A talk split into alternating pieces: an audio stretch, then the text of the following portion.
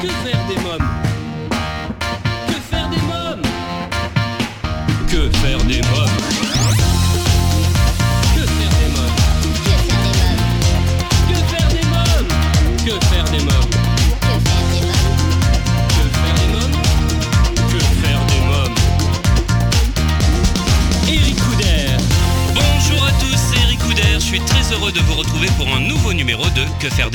Votre rendez-vous 100% famille. Au sommaire, dans quelques instants, la rubrique Allô parlons jeunesse. Je téléphonerai à Julie Lenouilly, accompagnante à la parentalité, fondatrice de l'association Timom et du café des enfants, animatrice des ateliers yoga, éveil corporel, artistique, musical et à l'accompagnement à l'éducation.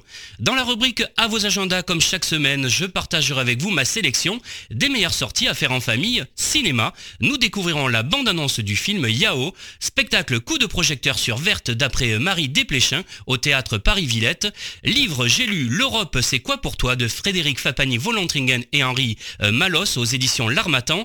Dans la rubrique Invité, un événement, je reçois pour une interview exclusive le médecin Cédric Wanekpone, lauréat du prix mondial de l'humanisme euh, de la jeunesse 2019. À cette occasion interviendront dans cette émission Audrey Gauthier, secrétaire général international de l'ONG CNRJ et son président international Frédéric Fapani von Jordan Plevnes, ambassadeur, écrivain, dramaturge et poète macédonien, mais également Riccardo Brizzi, professeur d'histoire contemporaine à l'université de Bologne, Jean-Patrick Conrad, président de l'Académie européenne des anciens des arts et lettres, professeur émérite de physique à l'Imperial College de Londres, et Romano Prodi, président de l'Assemblée nationale du Parti démocrate italien et ancien président de la Commission européenne et lauréat du prix mondial de l'humanisme 2019. À présent, en partenariat avec l'ONG CNRJ, Allô Parlons Jeunesse. Que faire des mômes? L'ONG CNRJ est l'organisation non gouvernementale des cercles nationaux de réflexion sur la jeunesse. L'ONG CNRJ possède un statut consultatif spécial auprès de l'ONU et est présente dans plus de 20 pays dans le monde. L'ONG CNRJ est construite par des citoyens sans argent des États, elle est donc indépendante. Elle travaille à permettre à la jeunesse de mieux prendre sa place dans le monde.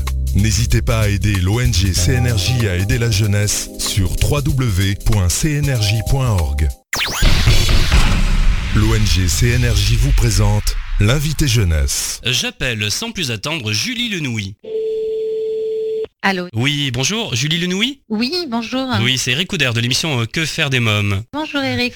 Alors vous êtes accompagnante à la parentalité, fondatrice de l'association Timom et du Café des enfants et animatrice des ateliers yoga, éveil corporel, artistique et musical et des ateliers accompagnement à l'éducation. Avant de parler plus largement du Café des enfants, euh, quelques mots sur votre rôle d'accompagnatrice à la parentalité. En quoi ça consiste? Ça consiste tout simplement à essayer de donner des outils concrets aux parents pour les aider dans leur éducation. Tout ce qui permettrait d'harmoniser une petite famille euh, Oui. autour de, de l'éducation de leurs enfants. Très bien. Alors parlez-nous maintenant de l'association euh, Timom. Quel est le but de cette association? Alors on a voulu créer un lieu euh, qui soit accessible à tous, Oui. euh, aussi bien interculturel qu'intergénérationnel.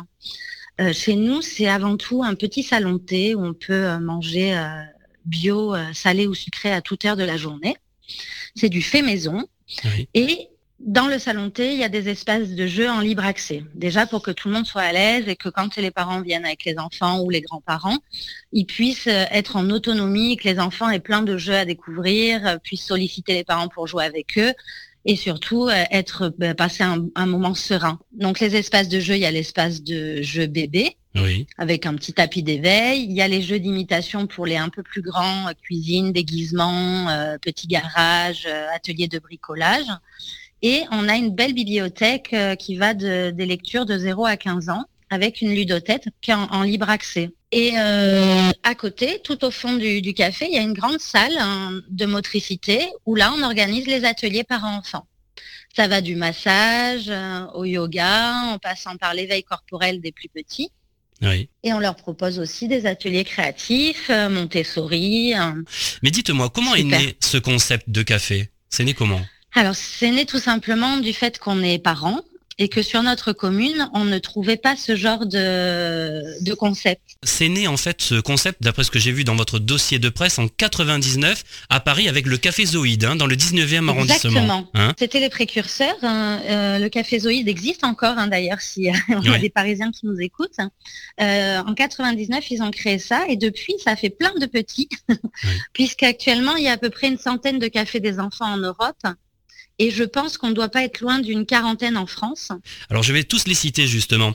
Le Café Zoïde à Paris, euh, c'est le pionnier. Euh, à l'abordage, c'est à Nantes. Les potentiels, c'est à Lille. Les petites Oui. mains, c'est à Uzès. Euh, la cafette au Mom, c'est à Lyon. La boîte à lutin, c'est à Toulouse. Après, il y a le Zid. Zadigozinc. Zadigozinc, voilà, à Montpellier, la soupape à Grenoble, et puis euh, Café La Fée à Noisy-le-Grand. Alors à qui s'adresse ce fait. café des enfants? Nous, on a choisi de l'implanter dans un quartier euh, euh, avec une grande mixité sociale et culturelle. Euh, ça vise bien sûr l'enfant de 0 à 14 ans accompagné d'un adulte. Euh, avant l'âge de 8 ans, mais ce qui est intéressant, Eric, c'est que après l'âge de 8 ans, et avec une autorisation des parents s'ils sont adhérents à l'association, Oui. ils peuvent euh, laisser leur enfant venir seul. Et ça, c'est assez intéressant. J'ai des enfants de 12 ans qui viennent faire leurs devoirs, euh, des Ah petites oui. filles après leur cours d'équitation qui viennent passer un goûter, un moment. Donc les parents nous les déposent, nous donnent leurs coordonnées téléphoniques et signent une autorisation. Et ils reviennent les chercher une heure, deux heures après. Et ils ont juste à m'indiquer s'ils ont le droit de prendre un goûter ou de faire un atelier. Dans ces cas-là, on s'arrange et on, les inscrit à un atelier. Et ils font un atelier. Et on aime bien cette euh, autonomie. C'est pour ça qu'on leur a donné la possibilité aux enfants, une fois par an, de faire une assemblée générale à l'association Oui. pour nous donner bah, leurs idées, euh, comment ils veulent faire évoluer le café. Et j'avoue que c'est très enrichissant de faire participer les enfants à, ce point. Euh, Que faire des mômes continue dans quelques instants, toujours en compagnie de Julie Lenouilly pour en savoir davantage sur Timom. Mais pour l'instant, faisons une courte pause. À tout de suite. Que faire des mômes? Euh, chers auditeurs, si vous venez de nous rejoindre, vous écoutez Que faire des mômes, l'émission 100% famille, c'est Eric Couder. Je suis en ligne avec Julie Lenouilly, nous parlons euh, du café des enfants Timom. Euh, Quelques mots sur votre équipe. Alors mon équipe, elle est assez réduite en, en général. Oui, c'est Arnaud Lenouille qui est en cuisine. hein. oui. Et ensuite, sur les lieux, nous avons une psychologue, hein, Elodie Commel, un magnétiseur, Antoine Le Sait, et nous avons une praticienne shiatsu. Oui. Et toute la semaine, on a des intervenants extérieurs qui viennent euh, faire la langue des signes, par exemple, les ateliers du futur papa, de la sophrologie, du portage, de l'allaitement.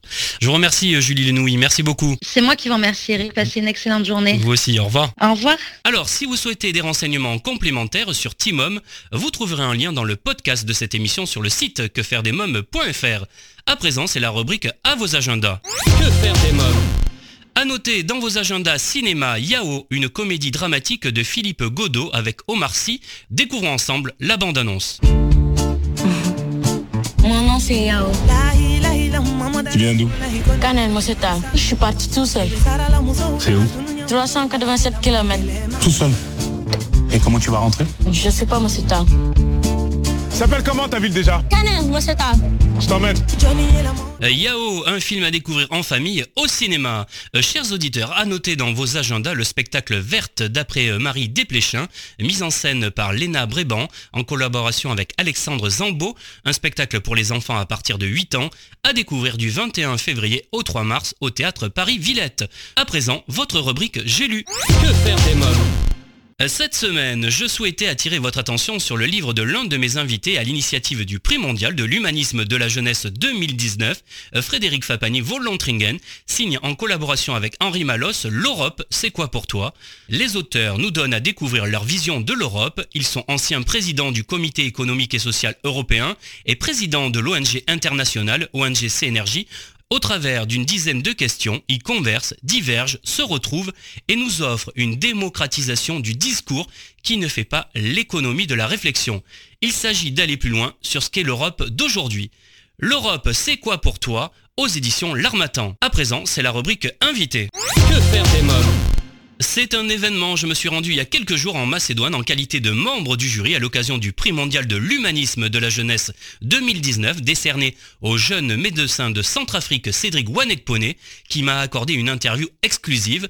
Mais avant d'écouter notre rencontre, retrouvons Audrey Gauthier, secrétaire international de l'ONG CNRJ, Jordan Plevnes, ambassadeur, écrivain, dramaturge et poète macédonien, ainsi que le professeur d'histoire contemporaine à l'université de Bologne, Ricardo Brizzi. Bonjour Audrey Gauthier. Bonjour Eric Couder. Euh, Qu'est-ce que c'est que le prix euh, mondial de l'humanisme de la jeunesse?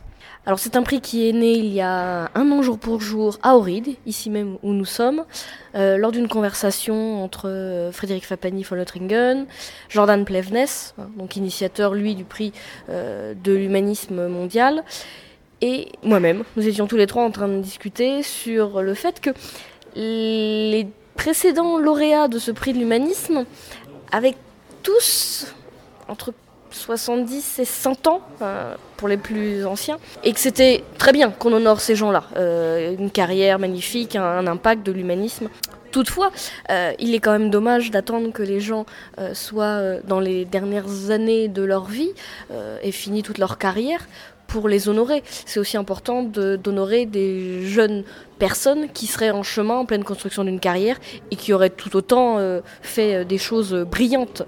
De ce constat-là, nous avons décidé de créer un, un pendant qui se déroulerait euh, en Macédoine, voilà, en tant que pays de l'humanisme, et qui serait un prix en direction des jeunes, hommes, femmes, entre 18 et 35 ans, qui auraient euh, voilà, fait preuve d'humanisme déjà par des actes, par des, euh, des attitudes, euh, des discours, des, des paroles, voilà, des parcours de vie. Donc de, ce, de cette initiative d'il y a un an, nous avons réuni un jury composé de personnes ayant à cœur la question de la jeunesse et de l'enfance, dont vous faites partie.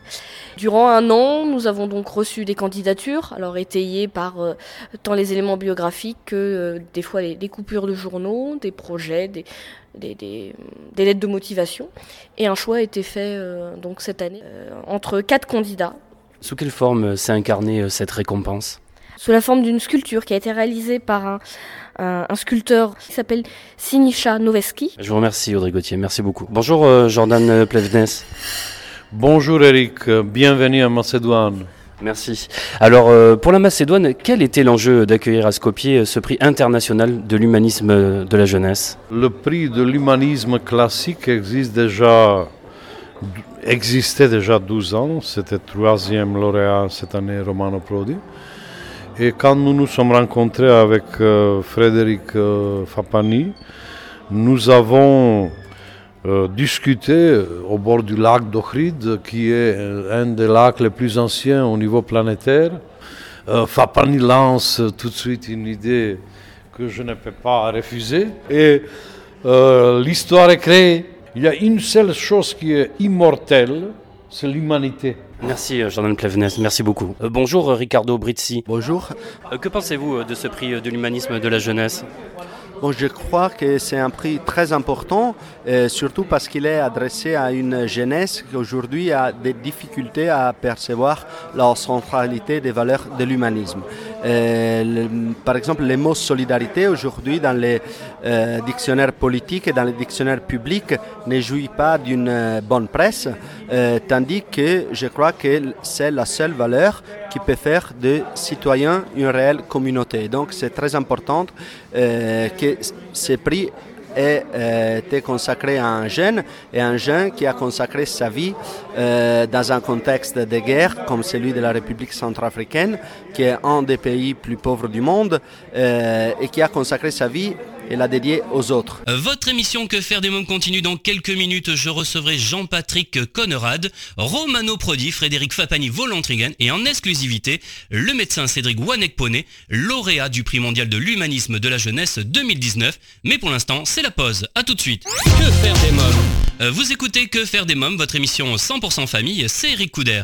Je me suis rendu en Macédoine à l'occasion de la remise du prix mondial de l'humanisme de la jeunesse 2019, décerné au jeune médecin de Centrafrique Cédric Wanekpone, Pour nous en parler, je reçois à présent Jean-Patrick Conrad, président de l'Académie européenne des sciences, des arts et lettres, professeur émérite de physique à l'Imperial College de Londres, et Romano Prodi, président de l'Assemblée nationale du Parti démocrate italien et ancien président de la Commission européenne et lauréat du prix de l'humanisme 2019, et en exclusivité le lauréat du prix mondial de la jeunesse 2019, le médecin Cédric Wanekpone. Bonjour Jean-Patrick Conrad.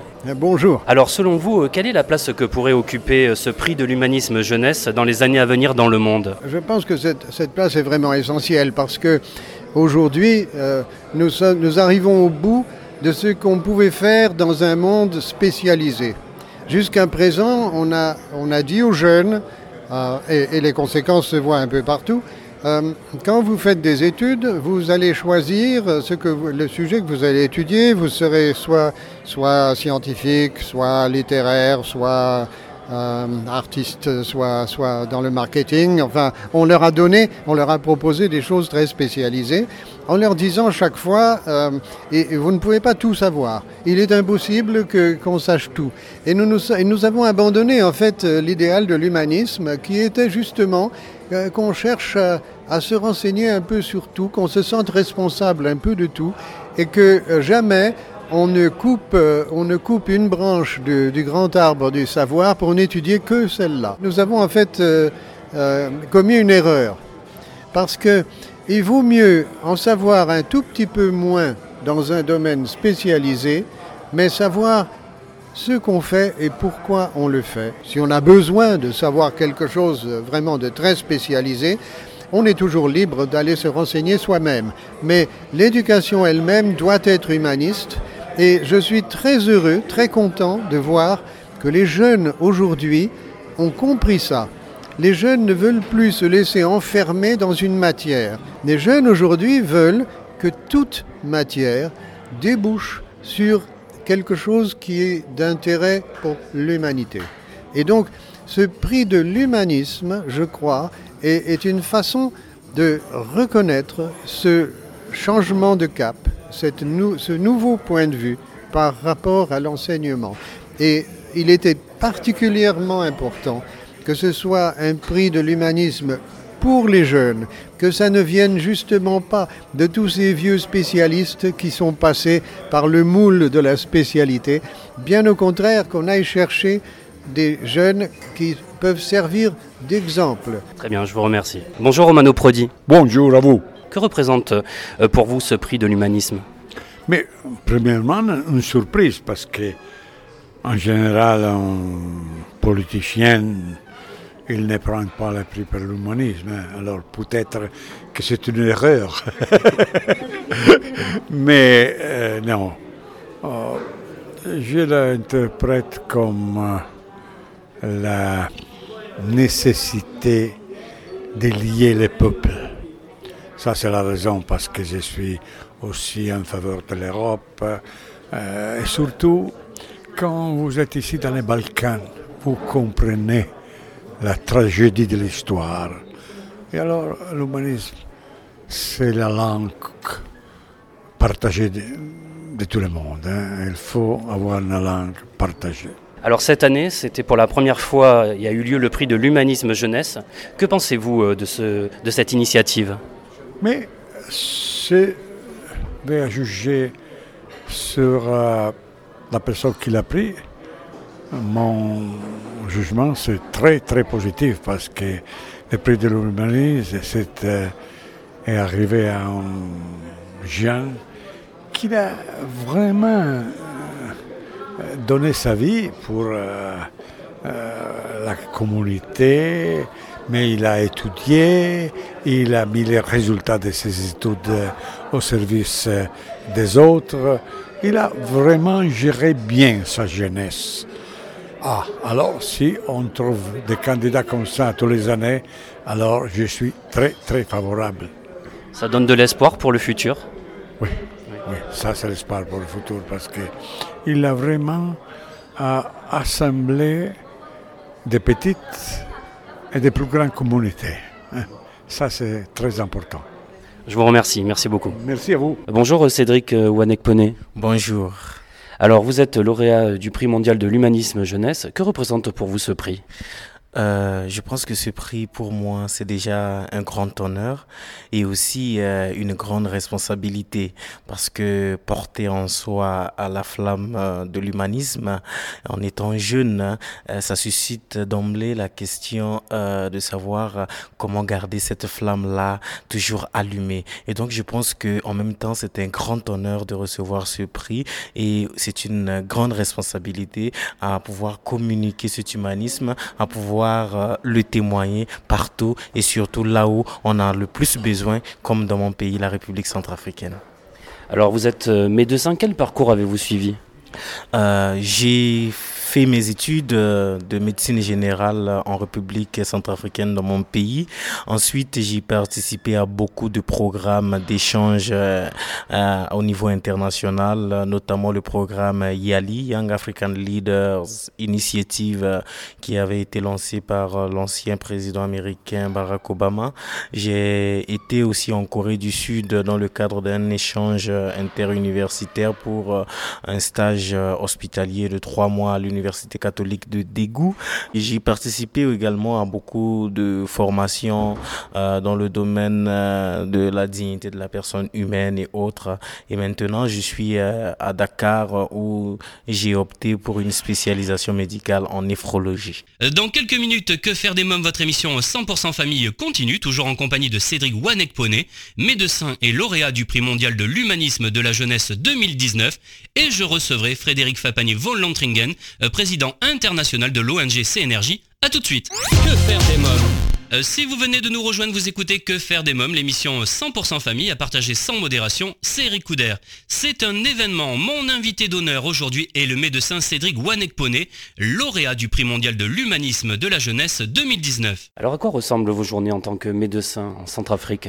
Ça commence déjà. Dès que je me réveille, souvent il y a deux ou trois personnes qui sont là, maman souvent avec des, bébés, parce qu'ils n'ont pas les moyens pour aller à l'hôpital le plus proche. Et donc euh, je commence déjà par une consultation rapide à domicile.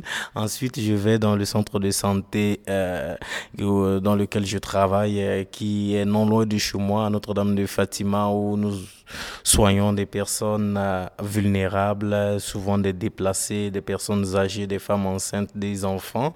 Et je finis là autour de 13h à 14h. Après cela, juste une petite pause à 15h, soit je suis invité par une association des jeunes, soit euh, je vais pour donner une communication, pour donner une formation et je finis autour des 18h à la maison. Quand je rentre, souvent c'est des jeunes qui passent pour échanger, pour discuter sur euh, leur vie, le, sens qu'ils euh, veulent donner à leur vie, les grandes orientations dont ils ont besoin, les difficultés dont ils font face Souvent, les samedis et les dimanches sont des journées où je participe à des activités de sensibilisation sur euh, les thèmes qui sont euh, les plus pressants comme la cohésion sociale, comme la paix, la réconciliation, mais surtout euh, des thèmes touchant à la sexualité des jeunes, à la santé de, de reproduction, au sens de citoyenneté dans un pays. À quel moment vous avez su que vous vouliez devenir médecin? Je crois que tout petit, j'avais déjà euh, eu cette inspiration, rien que, j'aime souvent le dire, rien qu'en voyant les médecins à l'époque, parce que nous, quand on était petits et qu'on n'était pas très sage ou on demandait beaucoup, les parents, pour nous calmer, ils disent, euh, on va appeler le médecin. Et en disant qu'on va appeler le médecin, nous, on a pensé à l'aiguille, on a pensé à la seringue qu'on va nous injecter. Donc, du coup, on se mettait tout droit dans nos bottes. Alors, donc, moi, je me suis dit, quand j'étais petit, je me dis, bon, quand je vais grandir, je vais devenir ce médecin-là qui, qui ne va plus faire peur aux enfants. Et après, quand j'ai grandi, choisi euh, de, faire la médecine parce que je me suis dit, euh, la médecine, c'est l'un des moyens euh, les, plus, les plus forts pour communiquer avec les gens, pour être présent avec les, avec les gens à un moment où ils ont le plus besoin. Même tu prends quelqu'un qui est peut-être, que la vie a peut-être transformé négativement, mais au moment où il, il a un problème de santé, à ce moment-là, tu penses que tu peux passer des messages message vraiment fort. Et c'est ce que j'ai eu à faire pendant la crise euh, dans notre pays quand j'ai été envoyé pour euh, travailler dans des, lieux où l'insécurité est sans borne, dans des conditions difficiles et que je, je consultais des gens qui étaient peut-être impliqués d'une façon ou d'une autre dans les conflits armés. À ce moment-là, j'arrivais à passer des messages de paix, à dire mais à quoi beau ça sert de continuer sur ce chemin Pourquoi ne pas opter pour la dignité de la personne, pour la paix et voir les choses autrement? Et je pense que voilà là, toute la beauté de, de ce métier de médecin qui, comme on l'a appris à la faculté, n'est pas seulement être un soignant, mais c'est être un chercheur et un enseignant en même temps. Alors, vous le disiez, vous avez opéré euh, des femmes et des enfants en zone de guerre. Quelles sont les difficultés que l'on peut rencontrer en tant que médecin dans ces cas-là? D'abord, dans, dans ce genre de situation, c'est le manque cruel de, de matériel et de plateaux techniques. Je donne l'exemple euh, où le 5 décembre 2013, quand les événements ont atteint un pic dans mon pays et que moi-même je me trouvais réfugié sur un site de déplacés tenu par des, des religieux, des prêtres carmes à Bimbo. Et quand on était arrivé, il y avait plein de gens qui venaient, des femmes enceintes euh, et tout ça. Et vous savez qu'avec les coups de feu et tout ça, parfois euh, les enfants viennent plus tôt que prévu. Et donc on s'était rencontrés avec euh, des besoins énormes. Et on n'avait que la petite boîte pharmaceutique de ces prêtres-là qui était là à côté. Et donc on a dû l'utiliser et on a dû même transformer leur euh, réfectoire en salle d'accouchement où plus d'une cinquantaine d'enfants euh, ont vu le jour après. Et donc la première difficulté, c'est de dire, mais euh, que puis-je faire pour aider tous ces gens-là?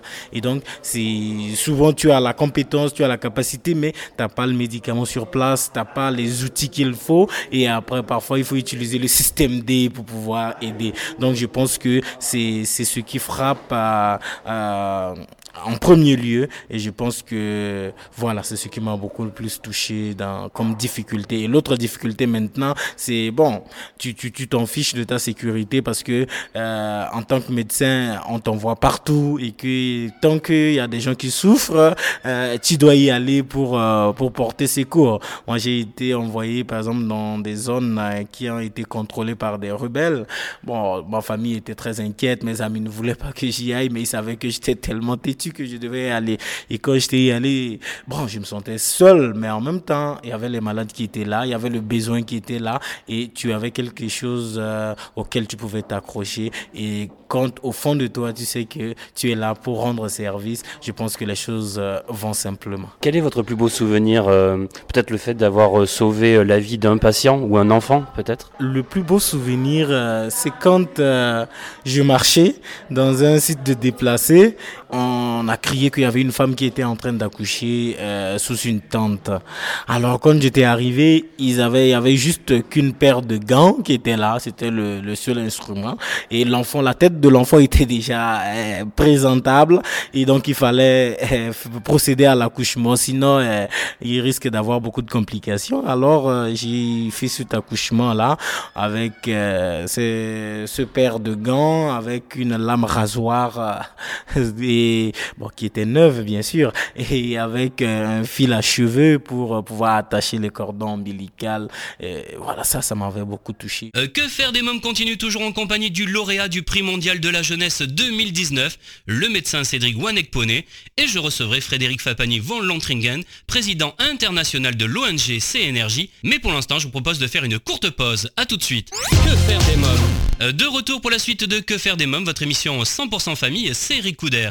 Je vous propose d'écouter la suite de ma rencontre avec le médecin Cédric Wanekpone, lauréat du prix mondial de l'humanisme de la jeunesse 2019, et je recevrai Frédéric Fapani Volantringen, président international de l'ONG CNRJ, et à l'initiative de cet événement. Alors pour le peuple africain, comment est perçu, euh, ou reçu plutôt, votre nomination au prix de l'humanisme euh, jeunesse? Euh, Je pense que pour... Euh mon pays et pour la jeunesse de mon pays, c'est d'abord euh, un signe fort.